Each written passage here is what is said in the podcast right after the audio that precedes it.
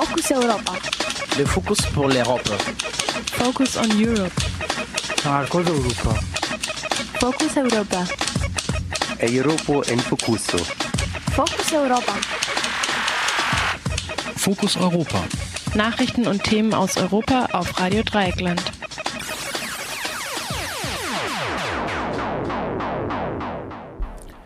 Zunächst der Überblick. Frankfurt. Polizist wegen Morddrohung vorübergehend festgenommen. Seehofer sagt Jein zur Entsperrung von Verfassungsschutzakten zum NSU. Co-Vorsitzender der AfD in Mecklenburg-Vorpommern mit NPD-Vergangenheit.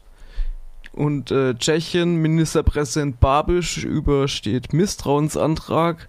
Hamburg, Zettelaktion erinnert an Zusammenhang zwischen Autofahren und Klimawandel. Und nun zu den einzelnen Meldungen. Frankfurt. Polizist wegen Morddrohungen vorübergehend festgenommen. Am Mittwoch wurde die Wohnung eines Polizeibeamten in Frankfurt und Kirchdorf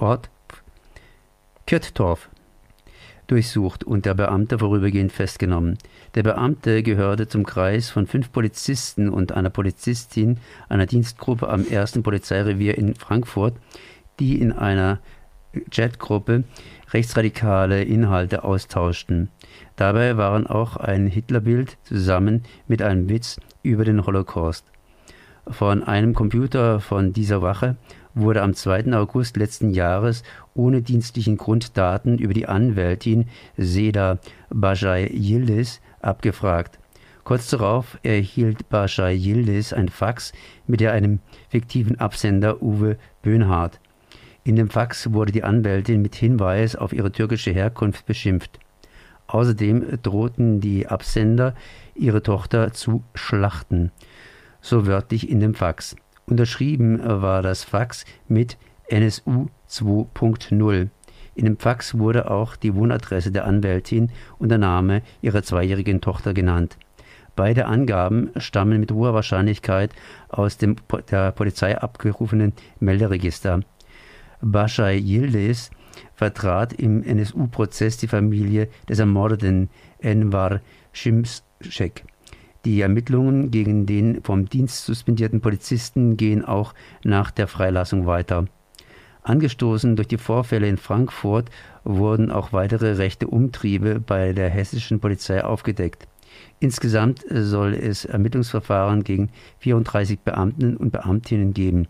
Beziehungs Beziehungen der Frankfurter Gruppe zu anderen rechtsaktiven Beamtinnen sind aber bisher nicht belegt. Der schleppende Beginn der Ermittlungen äh, zu dem Drohbrief und die späte Einschaltung des Landeskriminalamtes wurden in Hessen mehrfach kritisiert. Seehofer sagt Jein zur Entsperrung von Verfassungsschutzakten zum NSU. In einem Interview mit der ARD sprach sich gestern Abend der deutsche Innen- und Heimatminister Horst Seehofer dafür aus, gesperrte Akten des hessischen Verfassungsschutzes zu den NSU-Morden freizugeben.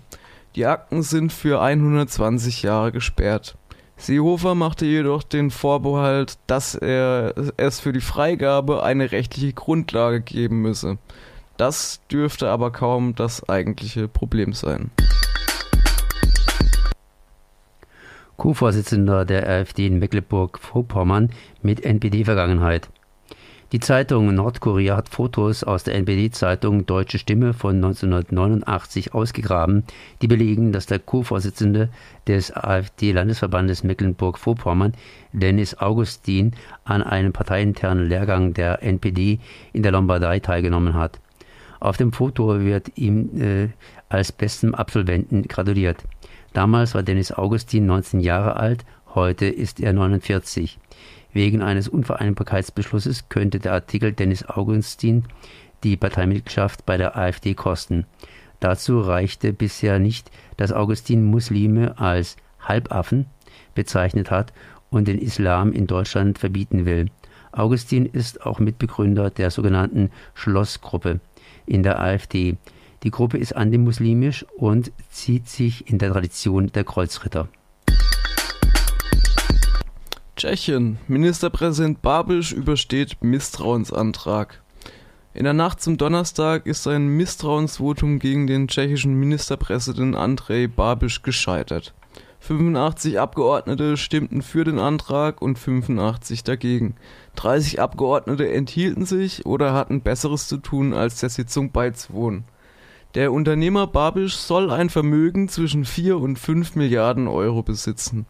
Er steht unter Korruptionsverdacht. Die Vorwürfe kommen unter anderem von seinem eigenen Sohn. Am Sonntag demonstrierten 250.000 Menschen in Prag für die Absetzung von Babisch. Hamburg. Zettelaktion erinnert an Zusammenhang zwischen Autofahren und Klimawandel. In einigen Straßenzügen in Hamburg fanden AutofahrerInnen heute Morgen handgemalte Zettel an den Windschutzscheiben vor, die sie an den Klimawandel erinnern. In den offenbar von den Händen von SchülerInnen kreativ gestalteten Botschaften werden die AutofahrerInnen aufgefordert, die Blechkiste stehen zu lassen. Apropos Klimawandel. Gestern wurden neue Hitzerekorde für den Monat Juni aus Polen, Tschechien und Deutschland gemeldet. In Nordspanien wird heute mit einer Temperatur bis 45 Grad gerechnet. Ein einzelnes Wetterextrem äh, sagt natürlich nichts über den Klimawandel. Dass solche Ereignisse aber in immer kürzeren Abständen auftreten, schon. Nach Analysen äh, des Potsdamer Instituts für Klimaforschung fallen die fünf heißesten Sommer in Europa seit dem Jahr 1500 alle in das noch junge Jahr, Jahrhundert, in das junge 21. Jahrhundert. Das waren die Fokus Europa Nachrichten für den 27. Juni 2019, zusammengestellt von unserem Kollegen Jan.